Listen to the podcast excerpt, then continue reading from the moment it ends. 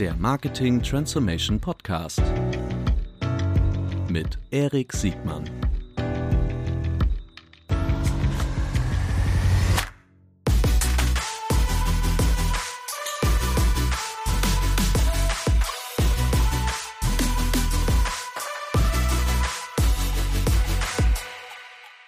Herzlich willkommen zu einer neuen Folge des Marketing Transformation Podcasts. Heute geht es um ein total wichtiges Thema. Es geht nicht nur um E-Commerce, es geht auch zum Beispiel um die Frage, wie E-Food oder zum Beispiel auch Quick Commerce die Welt zwischen FMCG als Beispiel, also Advertisern aus dem äh, Bereich des Gütern des täglichen Bedarfs und des Handels, also der Distribution, wie sich diese Welt total verändert hat und in Zukunft auch noch verändern wird. Dafür habe ich einen ganz tollen Experten eingeladen, nämlich Udo Kieslich. Moin ja, Udo. Ja, vielen Dank für die Einladung. Es ist mir ein großes Fest. Äh, du bist ja nicht nur E-Commerce-Experte, sondern du hast dich auch gerade im, im Bereich E-Food und auch, glaube ich, auch Quick-Commerce äh, dich, dich, dich unternehmerisch äh, engagiert und bist auch als, als, als Berater und Investor, glaube ich, äh, in, in diesem Space unterwegs. Bevor wir richtig einsteigen, bitte stell dich doch kurz selbst vor.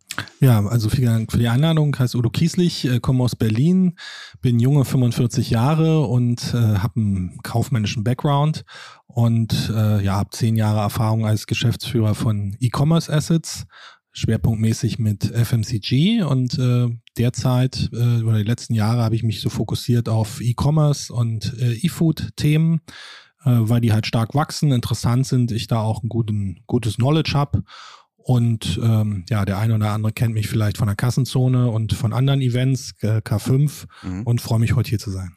Wunderbar. Ähm, ich habe in der Einleitung vergessen zu erwähnen, dass es ja natürlich nicht nur äh, E-Commerce, E-Food, äh, Quick-Commerce, sondern es geht auch um das, äh, das ist ja gerade für diejenigen, die auf der Medienseite unterwegs sind, Retail-Media, die Mediagattung, die, äh, ich glaube, zweifelsfrei am schnellsten wächst momentan in der digitalen Welt. Und momentan wächst ja alles nur noch in der digitalen Welt. Ähm, und das werden wir aber auch gleich behandeln bevor wir tiefer einsteigen, vielleicht nochmal runtergebrochen, das habe ich in den in den Vorgesprächen gemerkt, äh, dass es durchaus auch einen Bedarf gibt, so diese Bereiche E-Food, Quick Commerce, äh, A, nochmal klar abzugrenzen und auch von den Trendkurven auch nochmal äh, richtig zu beleuchten, damit wir ein Gefühl kriegen, äh, was uns eigentlich erwartet, gerade jetzt in Deutschland. Ja, gern. Also vielleicht nochmal zum für die Hörer, ähm, die Hörer vom Podcast. Also in Deutschland haben wir jetzt ungefähr vier Milliarden Markt äh, für E-Food und äh, Quick Service zusammen. Vor Corona ist das immer sehr stark gewachsen mit so 20 Prozent pro Jahr. War mal so das schnellste Vertical. Dann während Corona natürlich Hypergrowth mit 50, 60 Prozent pro Jahr. Dieses Jahr oder letztes Jahr 2022 mit so einer schwarzen Null inklusive Inflation, was immer noch äh, sehr gut war im Verhältnis zu anderen, zu Fashion oder zu Consumer Electronics. Ja, mittelfristig würde ich sagen immer so 10 Prozent plus X pro Jahr für die nächsten Jahre.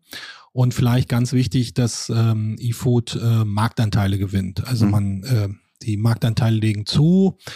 Äh, auf ganz Deutschland bezogen kann man sagen, es sind jetzt nur zwei bis drei Prozent. Das ist natürlich noch nicht so wow, aber in den großen Top 20 Städten sind wir schon bei so fünf Prozent. Und äh, ich denke, dass das in den nächsten Jahren, so in den nächsten drei bis fünf Jahren, auch so Richtung acht bis zehn Prozent sich entwickeln wird mhm. in den Ballungsräumen. Äh, und äh, wie gesagt, also sehr attraktiv für urbanes Publikum. Mhm. Und äh, wenn man nach Westeuropa guckt, da sind zum Teil die Marktanteile schon zweistellig auf die ganzen Länder bezogen. Also da haben wir noch gewisse Chancen und ähm, das finde ich reizvoll und deswegen ist das vielleicht auch für Hersteller interessant.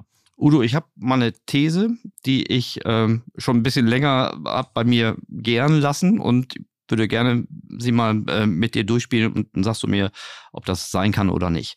Ähm, du sagst, das kann, also E-Food kann in mittelfristig ähm, Größenordnung von 8 bis 10 Prozent Marktanteil kriegen. Meine These ist, dass die Spielregeln, die sich im E-Food herausbilden. Und mit Spielregeln meine ich die Regeln A, wie Marken gelistet werden, wie Marken gerankt werden in den virtuellen äh, Regalen, dass diese Spielregeln A ganz neue sein werden, also ganz anders als im klassischen LEH, äh, im klassischen Lebensmitteleinzelhandel.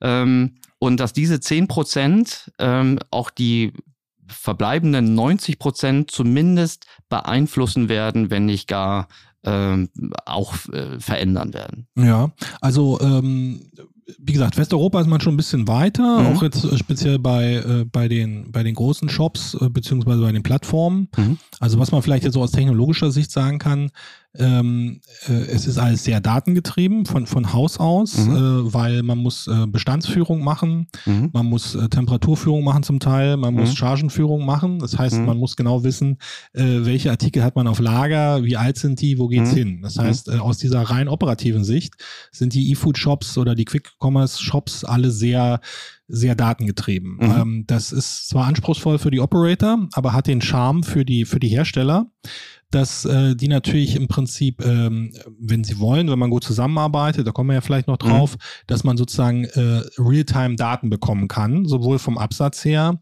als auch äh, bestimmte Zielgruppen. Mhm. Und äh, es kann sich ja jeder vorstellen, äh, man kann so sagen, je nach Warenkorb und je nach äh, Geschäftsmodell kauft man halt entweder jede Woche oder jede zweite Woche. Mhm. Und die meisten Konsumenten kaufen ja auch immer ähnliche Sachen. Also sagen wir mal so 70 Prozent der Sachen sind vielleicht ähnlich. Mhm. Das heißt, man kann relativ schnell Zielgruppen bilden, man kann Mhm. relativ schnell Muster erkennen. Mhm. Und das ist natürlich jetzt für Hersteller und Werbetreibende interessant. Mhm. Äh, diese Kombination aus sozusagen schnellem Wiederkauf, äh, hoher Loyalität, ähm, äh, datengetriebenen Modellen Mhm. und das dann zu kombinieren äh, mit entsprechendem Marketing-Know-how, um dann eben Zielgruppen anzusprechen mit Messages, mit, mit Produktlaunches und so weiter. Mhm. Und sozusagen je größer der Marktanteil wird und je, je mehr Anbieter da in den Markt kommen, speziell in den Ballungsräumen, desto mehr äh, Möglichkeiten eröffnet das. Okay, das, das verstehe ich. Wir werden gleich zu diesem Marketing-Thema nochmal kommen. Ähm, vermutlich wird es ja so sein, dass diese Zielgruppen immer wieder nur über die Medien der, der Retailer angesprochen werden können. Ne? Die werden, wenn sie Daten rausgeben, werden sie keine,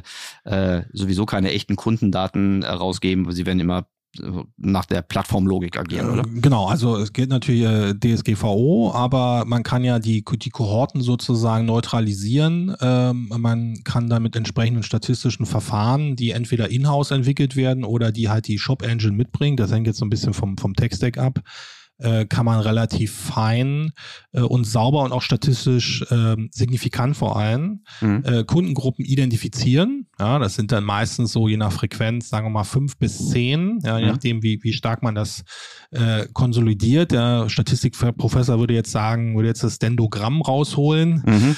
Ähm, auf jeden Fall ist das dann sehr clean und die haben spezielle Eigenschaften und dann kann man im Prinzip ähm, sozusagen der Shopbetreiber Dinge aussteuern im Frontend, äh, kann auch entsprechende Daten zur Verfügung stellen, sowohl für die eigene Absatzsteuerung, für die eigene Promotion, als eben auch für das Thema Retail Media. Okay, super spannend, aber wir gleich, dazu gleich noch mehr.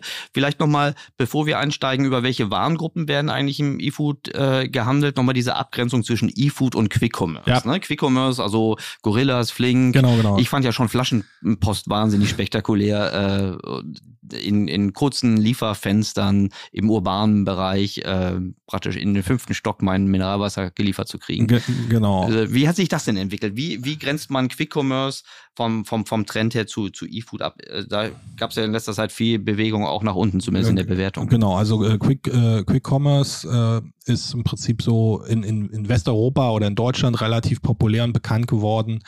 Äh, Anfang 2020 im Zuge von Corona. Ja, Mhm. es, es gab zwar schon so ein paar Ansätze in Osteuropa, in der Türkei und so, aber die, die, äh, die auch wirtschaftlich erfolgreich sind durchaus, Mhm. äh, die jetzt aber nicht so Medienhype ausgelöst haben. Mhm. Und ähm, ja, das bekannteste Beispiel ist wahrscheinlich äh, immer noch Gorillas. Mhm. Äh, hier in Berlin ging's los. Ähm, Prenzlauer Berg, der zweite Store war in der Torstraße, Mhm. war irgendwie 200 Meter von entfernt, eher zufällig, aber so habe ich das halt gut mitbekommen.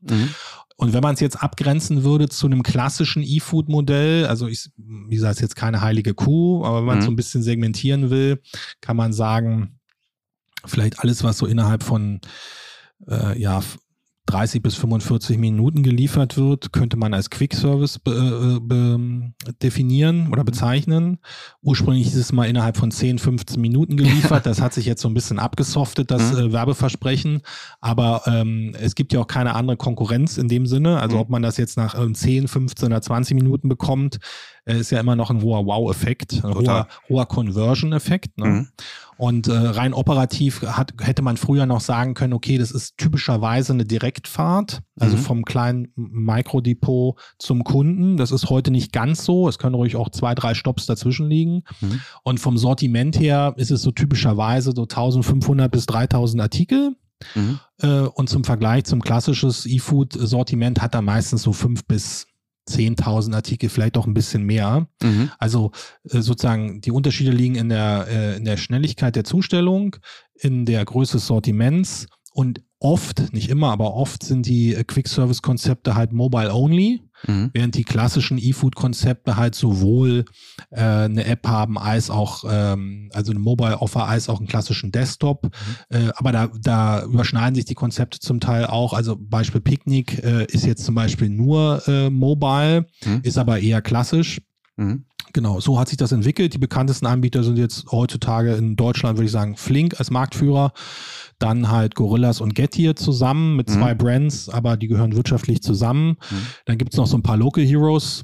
Und äh, die andere Abgrenzung, die man vielleicht auch noch sehen könnte, nochmal zur Erinnerung für die Hörer, sind halt so, sogenannte Restaurantlieferdienste. Mhm. Das wäre jetzt sowas wie Volt mhm. und äh, Lieferando, mhm. ähm, die dann halt fertige Gerichte abholen und dem Kunden bringen. Also das sind so ein bisschen die drei Segmente. Das größte und relevanteste ist klassisches E-Food, dann sozusagen als, als Nische Quick Service und dann sozusagen als, als anderes, als anderes Vertical halt Restaurantlieferdienste. Okay, zum sofortigen Verzehr, wo im Grunde auch kein Lager da ist, genau. sondern das Lager ist das Restaurant, verstehe genau. ich. Jetzt in meiner ähm, Wahrnehmung haben die Quick-Commerceler ähm, viel frischen Wind in den, in den Lieferdienstbereich von, für, für Güter des täglichen Bedarfs reingebracht. Ne?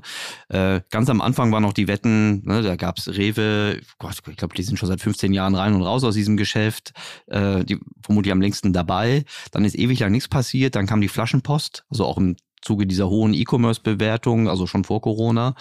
Ähm, und und alle haben, viele haben auf Amazon Fresh äh, äh, gesetzt und aus meiner Sicht die größte Enttäuschung, was Erwartungen zu, zu Realität angeht. Und dann kamen die Quick-Commerceler und haben was gemacht, was für unmöglich gehalten wurde. Im Nachhinein hat sich herausgestellt, dass es zumindest auf den Unique Economics irgendwie schwer möglich war. Aber hat man Zahlen, wie viel Marktanteile die Quick-Commerceler im urbanen Raum in, in dieser kurzen Zeit, äh, in dieser kurzen Halbzeit irgendwie gewonnen haben?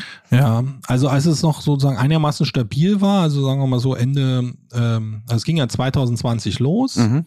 2021 war so die Hochzeit, äh, zum Teil durch das äh, günstige VC-Geld, zum mhm. Teil aber eben auch durch die im Prinzip ähm, geringen Kacks, äh, beziehungsweise gar keine, fast keine Marketingkosten. Mhm. Geringen Kundenakquisitionskosten. Äh, genau, genau, genau. Mhm. Ähm, äh, während Corona. Mhm. Ähm, da waren es halt je nach Anbieter mehrere hundert Millionen. Ähm, die haben ja selber mal nicht so gerne äh, äh die Sachen im Bundesanzeiger publiziert. Komisch. ähm, ja. äh, ich, ich, würde sagen, dass äh, die, die Schätzungen waren immer so vielleicht so irgendwie so äh, um die zehn Prozent vom, mhm. vom Gesamtmarkt, aber mhm. eben sehr hohen Anteil, ähm, also überproportionalen hohen Anteil in den, in den Ballungsräumen. Mhm. Ja, also irgendwie in der Uckermark äh, oder auf dem flachen Land gab es die ja nicht. Mhm. Ähm, das ist jetzt, äh, glaube ich, deutlich zurückgegangen. Zum einen, weil, wie gesagt, die Marketingintensität wieder deutlich erhöht, äh, erhöht wurde. Mhm. Der Corona-Effekt ist weg. Das heißt, mhm. man hat wieder ein paar mehr Alternativen. Ähm, es gab doch ein paar operative Probleme hier und da. Dann in den Medien Fahrerstreiks, Fahrerstreiks in den mhm. Medien gab es auch mhm. hier und da mhm. Kritik, ja, zum Teil berechtigt, zum Teil nicht berechtigt, sodass da eben auch die Anzahl der der Standorte und der Fahrer ein bisschen eingekürzt wurde. Ähm, ich denke mal, es werden jetzt so vielleicht so irgendwas so zwischen fünf bis zehn Prozent sein, aber es ist halt eine für die Kunden eine interessante Nische. Aber ich glaube jetzt nicht, dass äh, das auf absehbare Zeit da irgendwie so eine Art Durchmarsch erfolgt, sondern dass der größte Marktanteil weiter bei den klassischen E-Food-Modellen bleibt. Mhm. Die ähm, dennoch könnte man ja vermutlich erwarten, dass die Kundenerwartung sich dadurch deutlich verändert hat. Ne? Ich weiß noch, wie damals Amazon Prime mit Next Day äh, Lieferungen geworben hat, wo du bei, bei dem zu Otto gehörigen Hermes-Lieferdienst äh, immer noch einen Aufpreis zahlen muss und hat dann trotzdem nicht geklappt. Äh, wenn du jetzt heute über Same Day nachdenkst, ist das nichts mehr Besonderes. Ne? Und ich glaube, da haben die diese Quick Commerce auch einen großen Anteil dran. Ne? Ja, also ähm, äh, man hätte ja im Prinzip auch schon vor fünf Jahren Quick Commerce machen können. Das ist ja mhm. insofern gar keine technologische Innovation. Mhm. Es ist vielleicht eher so äh, Eingebung, Intuition, unternehmerischer Drive gewesen, das mhm. sozusagen spontan zu organisieren.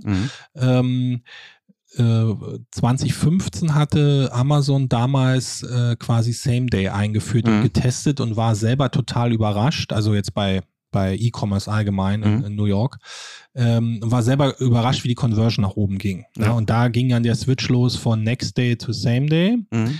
Ähm, das äh, wurde dann halt auch immer populärer bis so 2019. Ist natürlich auch anspruchsvoll und können sich eigentlich auch nur die Großen leisten. Dann Mhm. hat ein paar Jahre später äh, Zalando mit Zalando Plus nachgezogen, wo man Mhm. relativ schnell Fashion bekommen kann, weil sie halt auch äh, natürlich in ihr Dashboard gucken und sehen, die Conversion Mhm. ist hoch für bestimmte Kundengruppen, wenn man es halt bis heute Abend liefert oder Mhm. innerhalb von einer kurzen Zeit. Mhm. Und dann kam sozusagen nochmal der, der Overdrive mit ähm, äh, Direktlieferung mit ähm, ja, 10 Minuten, 15 Minuten Mhm. plus dem Wow-Effekt während Corona. Mhm. Äh, mit, mit einer brutal hohen Conversion wahrscheinlich während der Phase. Mhm. Aus Kundensicht, wie gesagt, super. Ähm, aber eben wirtschaftlich äh, sehr anspruchsvoll. Unit Economics ähm, ja, sind sehr, sind am Anfang, klar macht man Verlust, aber mittelfristig muss man es halt irgendwann mal finanzieren und das ist halt bei Gorillas jetzt so nicht mehr aufgegangen. Ähm, äh, müssen wir mal abwarten, wie es bei Flink dann laufen wird. Äh, also da gibt es so eine gewisse äh, zweischneidiges Schwert, das aus Kundensicht das super ist. Aus Mhm. wirtschaftlicher Sicht äh, muss es sich halt erst noch beweisen. Du hast vorhin äh, gesagt, dass die Kundenakquisitionskosten ja sehr gering waren. Ne? Und da- das fällt mir eine Parallele zu Amazon äh, auf, die ja auch äh, im Verhältnis zu anderen E-Commerce-Lern eine sehr geringe Marketingkostenquote haben. Ähm, ist es nicht so, dass man im Grunde ähm, einfach sehr stark in Convenience investiert, durch, also durch Verzicht von, von Marge, hohe Prozesskosten, hohe, äh, hohe Bereitstellungskosten, muss man im Grunde sagen, und dadurch einfach die CACs ganz weit nach unten bringt? Also die, Äh. das Ergebnis ist ja dann die unglaublich gute Conversion. Ne? Aber tauscht der, der Händler nicht im Grunde Marketingkosten gegen, gegen Infrastrukturkosten? Äh, ja, also das ist äh, eine gute Beobachtung. Äh, es ist so, ähm, selbst wenn man jetzt mal äh, die Corona-Phase mal eine Klammer drum macht und Mhm. sagt, dass jetzt vielleicht äh, passiert jetzt alle 100 Jahre mit so einer Pandemie, ähm, es ist ein Trade-off. Man kann sozusagen wählen Mhm. zwischen ähm, ja geringeren oder relativ geringeren äh, Customer Acquisition Costs, Mhm. relativ geringeren CACs. Äh, dafür aber ein schnell ein besseres Service-Level, würde ich es mal nennen Mhm. äh, was dann aber operativ wieder anspruchsvoller ist. Ein gutes Beispiel ist zum Beispiel ähm, äh, in Frankfurt und München ähm, eine Firma, die heißt Knusper, auch ein, ein E-Commerce-Betreiber, die äh, als Claim haben, wir liefern es äh, Same Day innerhalb der nächsten drei Stunden. Und da würde ich sagen, es ist eigentlich wirtschaftlich nicht, nicht sinnvoll, vor allem in dem Setup, in dem die es machen, aber aus Kundensicht sehr, sehr Mhm. angenehm, sehr gut Mhm. zu merken und ähm, hat für die erhöhte operative Kosten, geringere Auslastung, müssen Mhm. mehr Leute bereitstellen, mehr Fahrzeuge und so weiter, Mhm. geringere Dropdichte, geringere Stoppdichte, Mhm. aber äh, mit, äh, mit an Sicherheit grenzender Wahrscheinlichkeit, man kann das ja austesten und die haben ja auch äh, andere Märkte, wo sie das äh, in Erfahrung bringen, äh, eben geringere Kundenakquisitionskosten und man kann natürlich das dann verlagern, anstatt dann sozusagen viel Geld für Gutscheine und Performance Marketing zu investieren. Ich mache Mhm. jetzt mal ein bisschen schwarz-weiß, Ja, ja, aber so ähm, zum, zum Verständnis kann man eben auch die anderen Weg gehen und sagen, äh, man hat ein anspruchsvolles Service-Level in der jeweiligen Stadt. Ja, die andere Richtung wäre dann zum Beispiel kostenlose Lieferung, das, das kann man Mhm. auch überlegen, Mhm. um so eben äh, Kunden anzulocken beziehungsweise Kunden zu binden. Mhm. Wenn wir jetzt die, die äh, Gegenseite der Kundenakquisitionskosten betrachten, den, den, den Kundenlebenswert, da hatte ich das Gefühl, dass zwar die Akzeptanz der, der, der Dienstleistung sehr, sehr hoch war, aber dadurch, dass wir praktisch in jedem Ballungsraum sehr, sehr schnell zwei, mindestens zwei Anbieter hatten, dass die Loyalität äh, sehr, sehr übersichtlich war. Also bei uns im Büro haben, hätte es beinahe gesagt, die jungen Leute ihre Handys rausgeholt, aber ein bisschen war es so. Ähm, und dann haben sie über den Flur gerufen, wer wie viele Minuten braucht, um das nächste Magnum Mandel zu liefern. Also Ja. ich überspitze jetzt so ein bisschen. Und dann hat derjenige den Zuschlag gekriegt, der einfach schneller da war, weil der Preis war der gleiche. Ja. Also, wie, wie, weißt du was über die, über die, über die Lifetime Values? Ähm, also da kann ich jetzt, da kann ich nichts sagen. Mhm. Ähm, äh, ich würde nur vermuten, dass es dann spätestens ab Ende 2021 äh, hat man auch gemerkt, jetzt am, am, Beispiel Gorillas und teilweise auch Flink, dass äh, die äh, gefühlte Gutscheinquote, mhm. ja, also sowohl ja. die Varianten als auch das, das Niveau äh, deutlich zugelegt haben, was jetzt, was jetzt wirtschaftlich kein, kein gutes Zeichen war, meines Erachtens. Mhm. Ähm, dass auch teilweise so ein bisschen an den Preisniveaus und am Rabattniveau manipuliert wurde, also dass die Preise mhm. Angezogen haben, aber gleichzeitig mhm. jeder wusste, dass man immer 20 Prozent irgendwo mhm. herbekommt. Ja. Mhm. Äh, dann wurde halt äh, so ein Trade-off gemacht zwischen den Produktpreisen und den Liefer- und Servicegebühren und Mindestbestellwerten. Das heißt, dann wurden sozusagen gewisse Kosten oder Fees hinter die Klammer gezogen, mhm. was ja auch alles legitim ist. Mhm. Aber da konnte man schon sehen, dass man eben mehr tun muss, um die Kunden zu gewinnen und zu halten. Mhm. Ähm, und wie gesagt, von der, von, vom Use Case her würde ich sagen, diese ähm, wenig loyalen jungen Leute, die du ja zitiert mhm. hast, ja, äh, ich glaube, es ist eher äh, interessant so für, für Professionals, äh, mhm. die sozusagen ohne großen Vorlauf, mit geringer Bindung mal für 20, 25, 30, 35 Euro ähm, Produkte kaufen wollen. Denen ist im mhm. Prinzip egal, wie teuer die Avocado ist mhm. oder äh, die mhm. wollen einfach nur, dass es da ist, gute Qualität hat und in, in einer halben Stunde da ist. Ja, das, das ist der, der, der Use Case, der, glaube ich, gut funktioniert. Und ähm, da, ja, da müssen dann halt die Quick-Service-Anbieter dran arbeiten.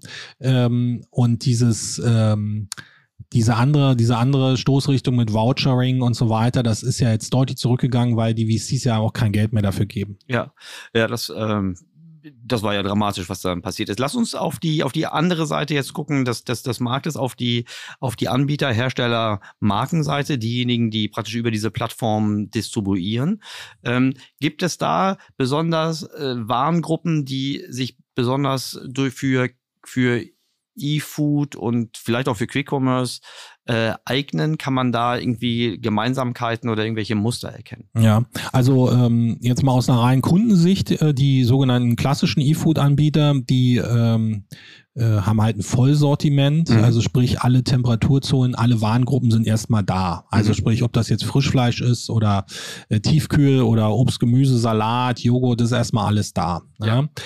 Ähm, aus einer Herstellersicht äh, äh, beziehungsweise auch aus einer aus einer Kundensicht ist es so, dass ähm, also für die Hersteller es sind Warengruppen, die relativ äh, interessant sind für für E-Food oder auch E-Commerce im weitesten Sinne sind zum Beispiel sowas wie Spirituosen, mhm. also Wein, Schaumwein, Sekt, Champagner, Spirituosen weil die einen höheren Bon haben und einen höheren Warenwert, mhm. äh, eine überdurchschnittliche Marge, die äh, brauchen keine Kühlung, die gehen nicht kaputt, die haben ein langes MHD, ähm, ist halt sehr populär. Ja, mhm. Dann gibt's auch so eine Sachen wie Gewürze zum Beispiel oder Spezialitäten, ähm, auch hochwertige Süßwaren, äh, das ist auch äh, recht, recht gut platzierbar. Mhm. Ähm, aus einer, äh, aus einer Kundensicht ist zum Beispiel interessant, dass äh, Tiefkühlprodukte sehr populär sind, mhm. weil die halt sehr auf dieses über Thema einzahlen Convenience. Mhm. Also wenn man Convenience runterbricht, das hat ja verschiedene Facetten, aber eben eine Facetten aus der, aus der Sicht des Kunden, des äh,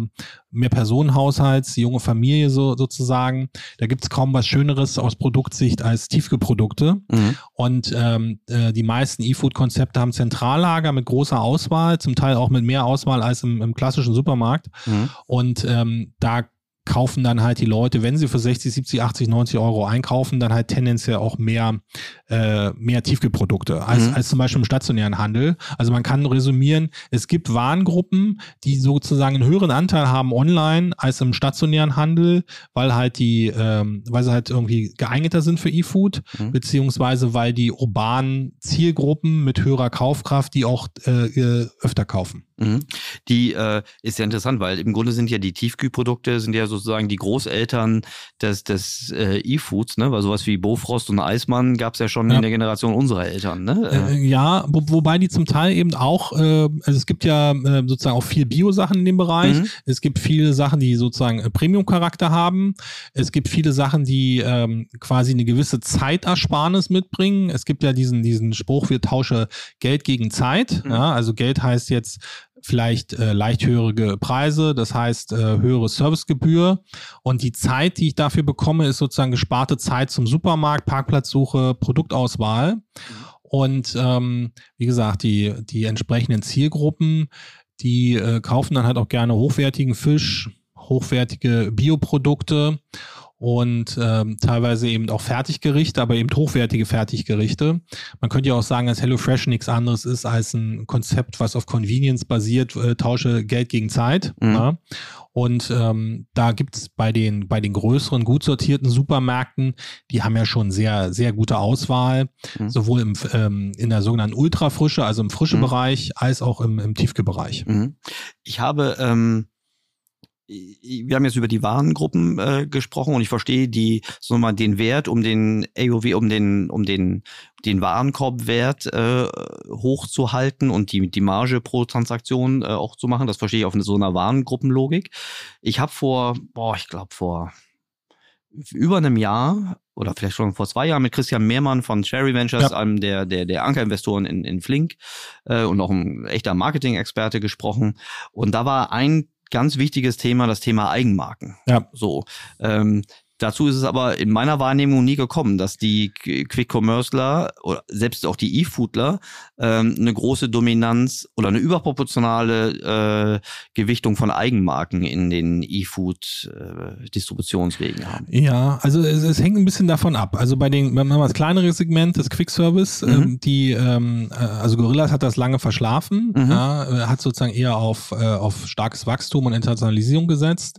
Äh, Flink hat das schon relativ früh auf dem Radar da gehabt. Man braucht aber natürlich auch eine gewisse Mindestgröße, äh, um dann vielleicht so Milchprodukte oder so Basisartikel, Streichprodukte so fürs Frühstück, äh, mhm. Frühstückbereich, Marmeladen und sowas mhm. äh, auch ähm, ähm, zu, zu kreieren und dann eben äh, sogenannte Lohnfertiger zu finden, die das dann mhm. äh, umsetzen, damit man dann halt eine, eine eigene Eigenmarke hat. Mhm.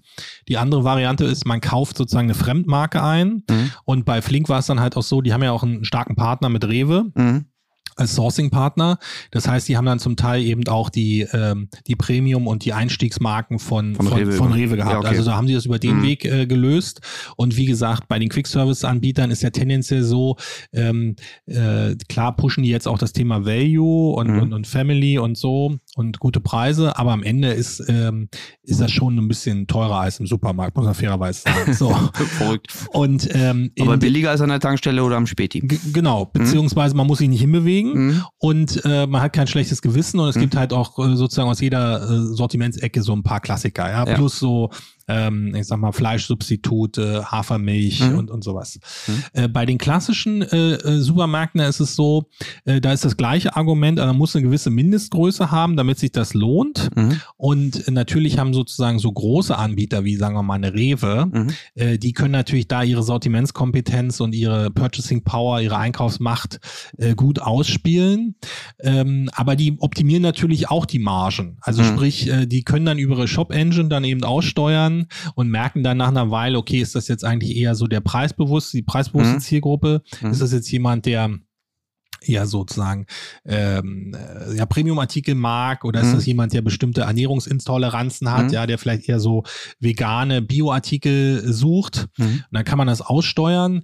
Äh, je größer die Drehung ist und je, je sozusagen more sophisticated der mhm. Online-Retailer ist, mhm. desto besser kann er es aussteuern und desto eher wird er dann eben auch Eigenmarken einführen, beziehungsweise entweder einkaufen, selber mhm. einführen oder halt irgendeinen dritten Weg machen, um das sozusagen dieses Einkauf Einkaufserlebnis, Deutschland ist ja, äh, ist ja Preiskampf, mhm. ähm, sozusagen fair zu gestalten.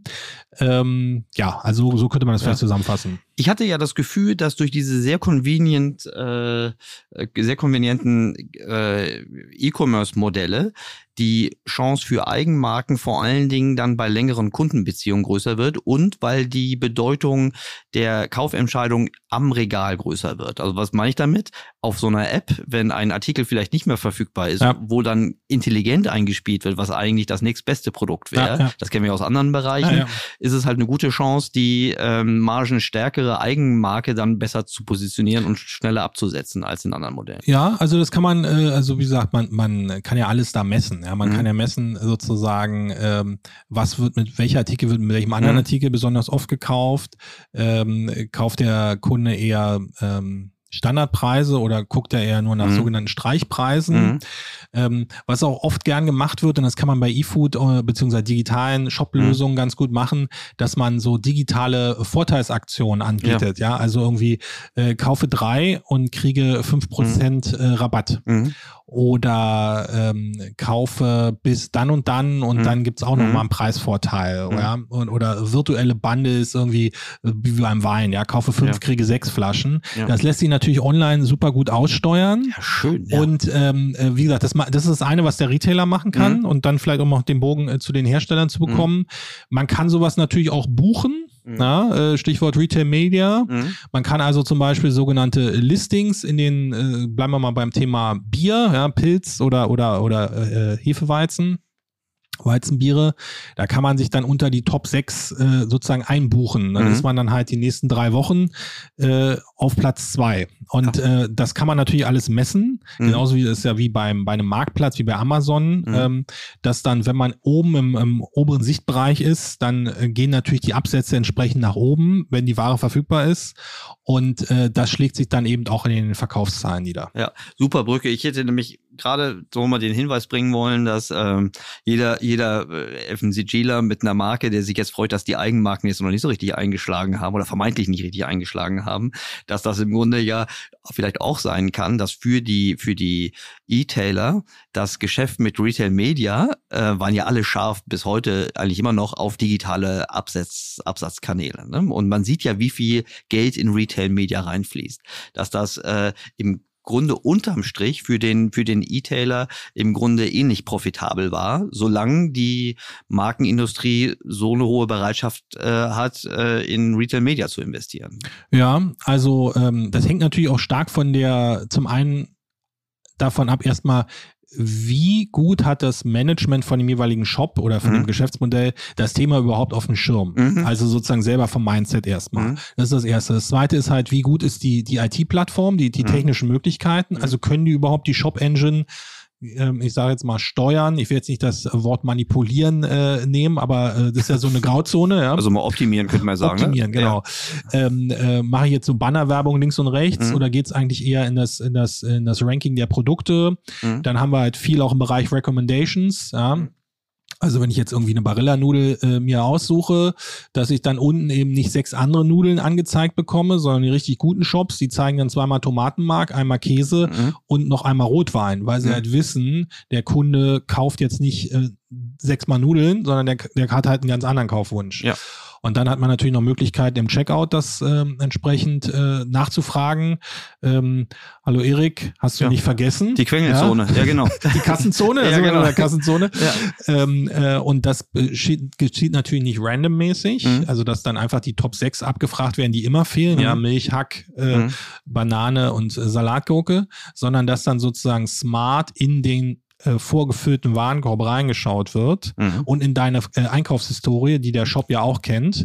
Und dann wird sozusagen ergänzt, äh, Mhm. man könnte das jetzt so eine Mischung aus Hilfestellung Mhm. und Promotion. Und ja? Upselling, klar. Und Upselling Ja. ähm, und dann, äh, ach so, ja, ach so, ja. Und dann legt Mhm. man halt noch was dazu, beziehungsweise klickt das dann an. Und, ähm, und was auch möglich, schön ist, vielleicht noch so als technisches Feature, es gibt ja auch viele Sachen, ähm, man kauft Dienstag für Freitag ein. Ja? Mhm. Dienstag, Mittwoch machen wir das Körbchen voll, Mhm. Freitagabend will man es haben und dann irgendwie Donnerstag äh, äh, äh, meldet sich jemand, Schatz, wir haben doch noch was vergessen. Mhm. Ja, und die guten Shops, die können das dann halt noch in den Warenkorb reinlegen. So, Mhm. da kann man also die Bestellung nochmal öffnen und ergänzen. Und äh, da kann man schon ahnen, dass es da sozusagen Kosmos von, von technischen Möglichkeiten gibt. Und wenn dann der Retailer und die, ähm, die Hersteller, beziehungsweise die Marketingagenturen, die die Hersteller vielleicht betreuen, je nach Case, wenn die halt sich zusammensetzen und äh, wir haben auch schon mal im Vorgespräch ein bisschen Mhm. über die Möglichkeiten da gesprochen, kann man halt genau überlegen, okay, was will man eigentlich erreichen? Wo kann man es einbuchen? Was bringt das? Wie viel kostet das? Und das macht dann halt für beide Seiten Sinn. Ja, die äh, am Ende optimiert ja jeder Händler nach so einer Art Flächenproduktivität. Ne? In der Fall ist die Fläche im Grunde jetzt der, der Kontakt zu einem Konsumenten Ja. und die digitale Anzeigefläche das, wo die Transaktion ähm, vorbereitet werden kann.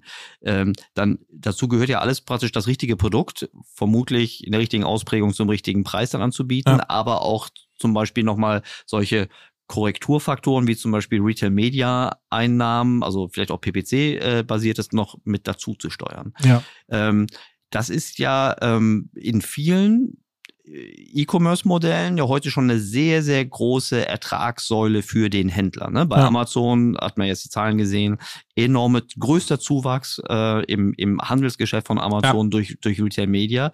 Ich könnte mir vorstellen, dass alle anderen momentan da auch äh, ganz, ganz aktiv dran arbeiten, um sich diese Erlösquellen, um, um im Grunde das, das alte WKZ äh, plus Marketinggeld der Industrie äh, bestmöglichst abzuschöpfen, hätte ich jetzt gesagt. Ja, ähm, also es ist richtig. Man, man darf es natürlich nicht übertreiben. Also man kann es sozusagen ah ja messen. Also es gibt ja, ähm, ähm, also welche, wie viele Artikel legt man in den Warenkorb, welche Artikel legt man in den Korb, welche Mhm. Marge.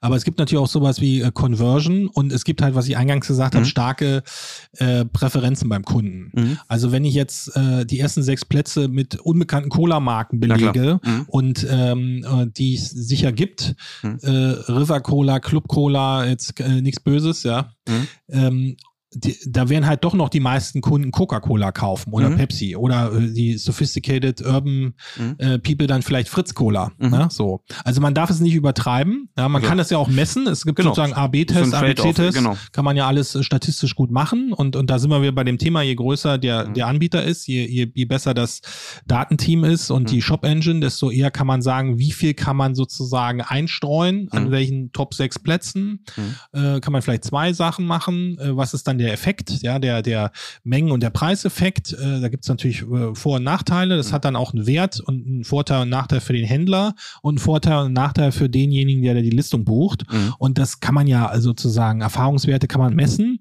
und dann kann man das sozusagen äh, dem, den Herstellern oder den Marketing-Professionals zur Verfügung stellen. Mhm. Und dann können, müssen die halt für sich entscheiden, okay, lohnt sich das jetzt für mich, Mhm. beziehungsweise teste ich das mal ähm, oder äh, je nachdem, was die Ziele der Kampagne sind. Mhm. Am Ende wird ja vermutlich dann pro Opportunity ein, einen Warenkorb abzuschließen, dass das gesamthaft optimiert. Aber wenn man jetzt drüber nachdenkt, plus was da alles noch kommen könnte, also wie zum Beispiel, du hast ja schon so Aktionen angesprochen, ich habe vorhin nachgedacht, das könnte ja auch irgendwann mal zu kundenindividuellen Preisen führen. Ne? Äh, Hoch umstritten, auch Ja. in der Politik. Ja, ja. Ne? Aber ähm, da haben wir vermutlich noch nicht alle Levels durchgespielt, was da theoretisch noch, noch, noch gehen könnte. Ja, also ich glaube, äh, ich bin jetzt auch kein Statistikgott, ja, Mhm. aber ich habe da mal mit einer sehr, äh, sehr versierten Kollegin zusammengearbeitet und die das dann sozusagen bei uns Mhm. damals, das war so 2015, 2016 im Shop äh, schon eingeführt hatte. Mhm. Ähm, da hat dann immer nachts die Matrix, die neue, das neue Ranking äh, Ja. kalkuliert und am nächsten Morgen war das dann im Shop. Und äh, die hatte mir äh, das immer so beigebracht, es gibt sozusagen ähm, für Neukunden gibt es ein Sortiment für alle. Ja? So, und nach einer Weile, wenn man genug Daten hat, äh, gibt's halt eine, eine Segmentierung. Mhm. Ja, diese fünf bis zehn Gruppen, Mhm. die ich vorhin angesprochen habe.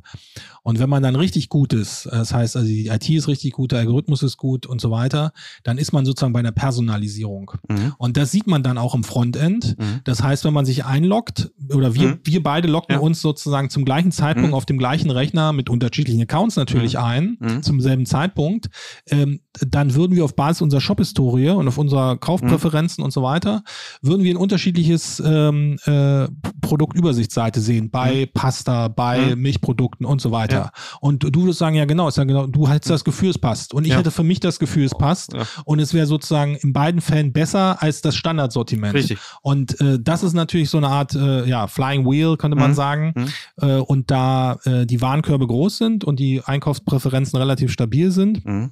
Und man, wie gesagt, jede Woche neu kauft, beziehungsweise zweimal im Monat, dreimal im Monat, je nachdem, was für ein Geschäftsmodell ist, ähm, kriegt man natürlich relativ schnell neue Daten. Ja, Ja. Also jetzt hier zum Vergleich, eine Zalando, da kaufen, glaube ich, die Leute irgendwie alle zehn, alle zehn bis zwölf Wochen Mhm. äh, ein. Mhm. Ja, bei eFood irgendwie alle ein bis zwei Wochen. Das heißt, man hat viel schneller, viel mehr Daten Ja. und da gibt's natürlich dann auch viel mehr Möglichkeiten.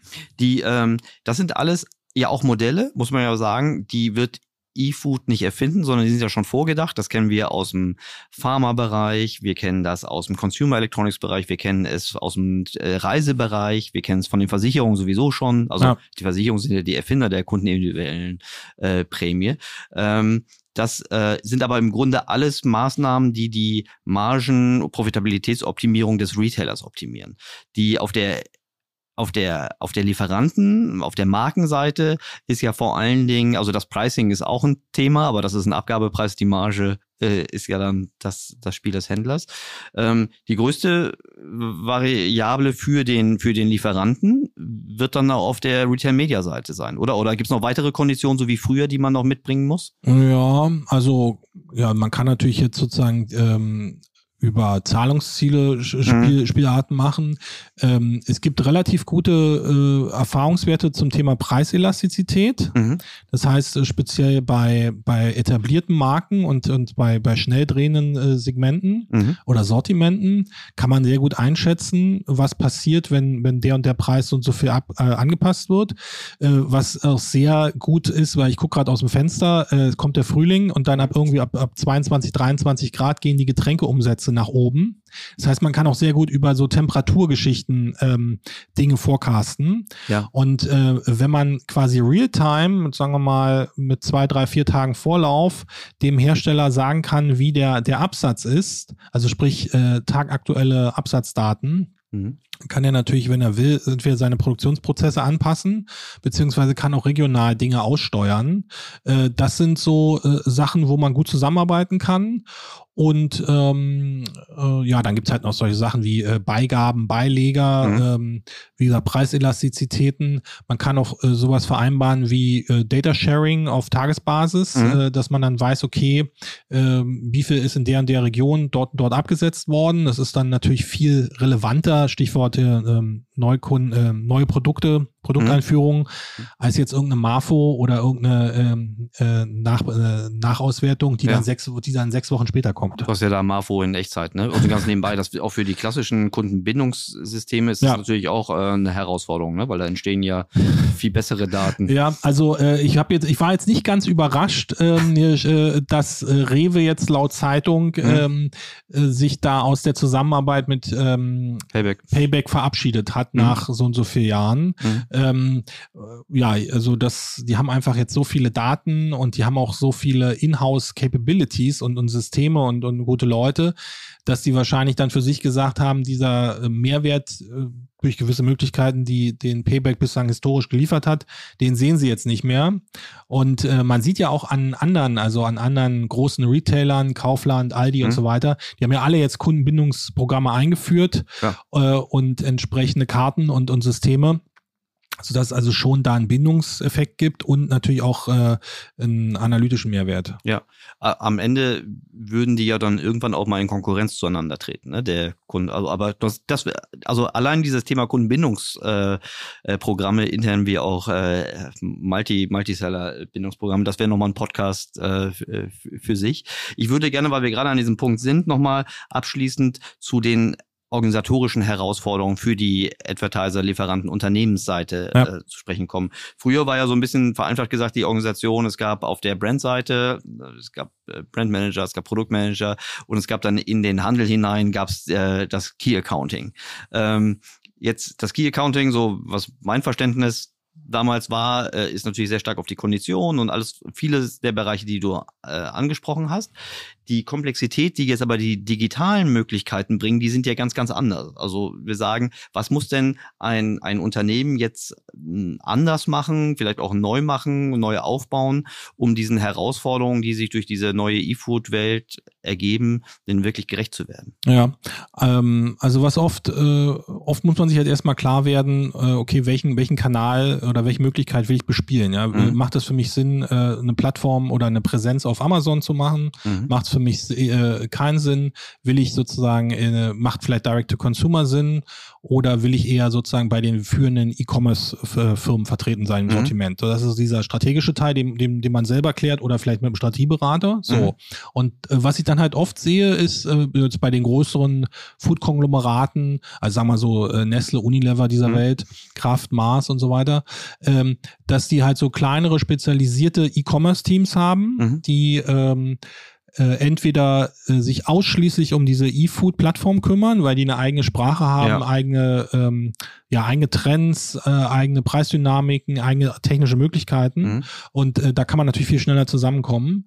Äh, das andere, was halt manchmal auch gemacht wird, sei das jetzt in-house oder zusammen mit einer, mit einer spezialisierten Agentur, ist, dass man eine, eine Amazon-Präsenz aufbaut Mhm. äh, und die dann natürlich auch betreibt. Mhm. Ja, also es gibt zum Beispiel Möglichkeiten, dass man sagt, wir haben jetzt eine, eine Amazon-Präsenz in Deutschland und dann gibt es so eine Art Tech-Hub äh, und die betreiben dann die Amazon-Präsenz in, in Frankreich, äh, in UK und in äh, vielleicht für Südeuropa. Mhm. Ja? Und dann sitzen dann vielleicht zwei Leute und die kümmern sich dann um vier oder fünf ähm, Amazon-Märkte äh, im Backend, um den Feed einzuspielen, Promotions zu machen, so weiter. Also sozusagen kleine Inhouse-Teams Mhm. äh, oder eben spezialisierte Agenturen.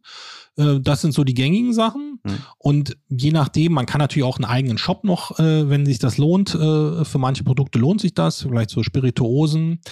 Ähm, und wenn das alles nicht, äh, also entweder schon da ist oder vielleicht sich nicht lohnt, je nachdem, was jetzt der Case ist, dann kann man zumindestens relativ viel rausholen aus dem Thema äh, Social Media. Also Mhm. sprich, dass man mit der Marketingagentur oder mit wem man da auch immer zusammenarbeitet, sagt, okay, äh, meistens haben die ja schon eine Präsenz, ja, Mhm. Instagram in der Regel vielleicht auch schon ein bisschen jünger, so TikTok. Mhm.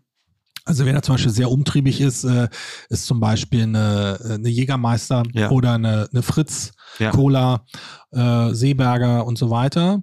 Und dass die dann sagen, okay, was sind unsere zwei, drei äh, Plattformen, digitalen Plattformen, wo, wo wir sein wollen Mhm. oder wo unsere Zielgruppe ist. Mhm. Und dass man das sozusagen erstmal aufbaut, regelmäßig bespielt, entweder mit externer Hilfe oder mit, mit Inhouse-Teams, Mhm. um so eben erstmal Reichweite aufzubauen und da wieder Daten rausziehen und dann das entweder selber zu nutzen, um den Traffic auf irgendwelche Seiten zu steuern oder um vielleicht sogar hier und da Direktgeschäft zu machen. Okay.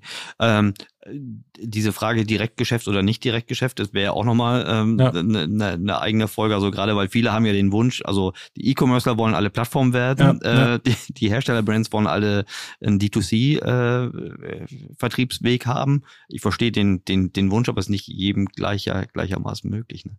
Die ähm, ich, ich könnte noch ewig lang mit dir sprechen. Äh, leider sind wir jetzt schon ein bisschen am Ende Alles unserer gut, alles Zeit äh, angekommen. Aber wenn du einverstanden bist, machen wir mal eine Fortsetzung. Also wir könnten Gern. allein aus diesem Loyalty-Thema, Retail Media und auch dem, dem der Frage D2C or not D2C äh, nochmal eine eigene Folge machen. Bevor ich die gehen lasse, äh, lieber Udo, sag mir noch mal, was ist dein größtes, noch nicht begonnenes Projekt? Ähm, also immer kleine Ziele setzen, ja, Mhm. zumindestens auf Jahresbasis. Ähm, da würde ich antworten, äh, es kommt ja der Frühling Mhm. und äh, ein guter Freund von mir hatte mich wieder motiviert. Äh, ich ähm, kenne so ein paar geheime Weinberge in Mhm. Brandenburg. Mhm. Ich sage mal, Weinberge in Brandenburg. ich sage mal als äh, Spaß, äh, Brandenburg ist Burgunderland. Und äh, historische Weinberge, Mhm. versteckte Weinberge, aber auch welche, die im Betrieb sind. Mhm. Und der hatte mich dann äh, gebeten, dass ich ihm Bescheid sage auf einer Radtour um Berlin herum, Havelland, Mhm. ähm, äh, Barnim gibt's auch welche, Mhm. äh, um da mal sozusagen ein, zwei Weinberge zu besuchen und dann zum Schluss vielleicht auch den ein oder anderen äh, äh, kleinen Wein zu trinken. Das, das will ich mir fürs Frühjahr vornehmen. Ob es klappt, weiß ich nicht, aber jeder, der Interesse hat, hat sich eingeladen. Oder eher so, da melde ich mich schon mal an. Das ist ja ähm, spektakulär. Ab wann darf man denn einen Weinberg Weinberg nennen? In Brandenburg ist doch, also ich komme jetzt hier aus Berlin, da ist der höchste Berg der Teufelsberg, der Ja. ist 60 Meter hoch ungefähr. Ähm, naja, also es gibt ja, man muss also ab, äh, ich glaube so ähm, 99 Reben darf man selber anbauen, ohne Okay. Genehmigung. Okay. Äh, das hat jetzt also äh, deutschlandweit EU-Recht. Ja. Und wenn man mehr als 99 Reben haben will pro Person, dann braucht man halt sogenannte Pflanzrechte. Ja. Und äh, die kann man, glaube ich, beantragen einmal im Jahr bei der EU. Ja. Und da natürlich so Mecklenburg und Brandenburg unterrepräsentiert sind, relativ zu den klassischen Weinanbaugebieten in, in Baden-Württemberg, Rheinland-Pfalz, Hessen, Mhm. kriegt man die in der Regel, wenn man das gut begründet. Mhm. Und ähm, ja, und dann kann man äh, entweder selber bepflanzen oder das bepflanzen lassen. Also die, äh, die äh, äh, bekanntesten Weinberge in Brandenburg, es gibt ein paar in Potsdam, ein paar Ja. kleine, historische. Der Winzerberg gegenüber vom Schloss Sanssouci, Ja. äh, ähm, an der Havel, Werder an der Havel, Ja. äh, den äh, Föbener Wachtelberg äh, als kleiner Geheimtipp. Äh, also es gibt schon hier ein paar, paar Ecken, dann gibt's im Spreewald gibt's auch welche, so eiszeitliche Ausläufer. Also du ah, ja, siehst. Klar. So die Endmoränen hier, ja. Genau, du ja. siehst also, äh, äh, ist, äh, deswegen sage ich mal, die geheimen Weinberge der Mark Brandenburg. Und da ist mein, mein, mein Ziel, da nochmal eine Radtour in diesem Frühjahr zu machen, um da ein paar zu besichtigen. Sehr gut. Ich sehe schon, in der nächsten Folge ist dann das Ziel, ähm, Weinbergbesitzer. richtig gut. Ich möchte einmal noch kurz richtig stellen, ich habe gerade gesagt, der Teufelsberg ist nur 60 Meter hoch. Stimmt nicht, der ist 120 okay, Meter hoch okay. und es ist ein Hügel. So, die. das passt schon. Sehr gut. Lieber Udo, ganz herzlichen Dank. Vielen, ja, vielen Dank, Dank für, dein, die Einladung. Die, die super Input und dann bis ganz bald. Vielen Dank. Gern wieder. Ciao.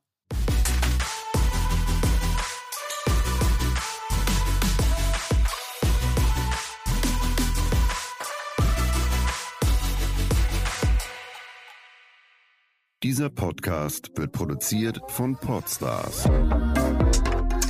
bei OMR.